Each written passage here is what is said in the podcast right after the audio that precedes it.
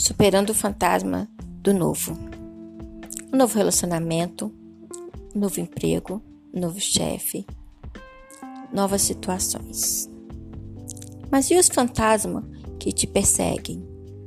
Coisas do passado, frustrações, erros, do erros que cometemos no passado. Você já se libertou deles? Por que seu relacionamento não dá certo?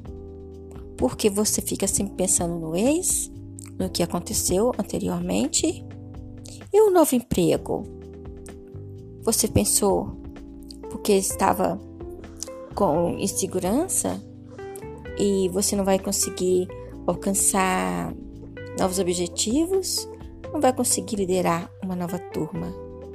Ou você acha que esse cargo é demais para você? Por que não enfrentar os seus fantasmas de frente? Pessoas que enfrentam um fantasma de frente são corajosas e estão dispostas a mudanças. Então, vai ou não vai encarar os fantasmas? Ou os fantasmas vão te assustar e você vai deixar de crescer? Fica aí uma meditação, uma reflexão para você.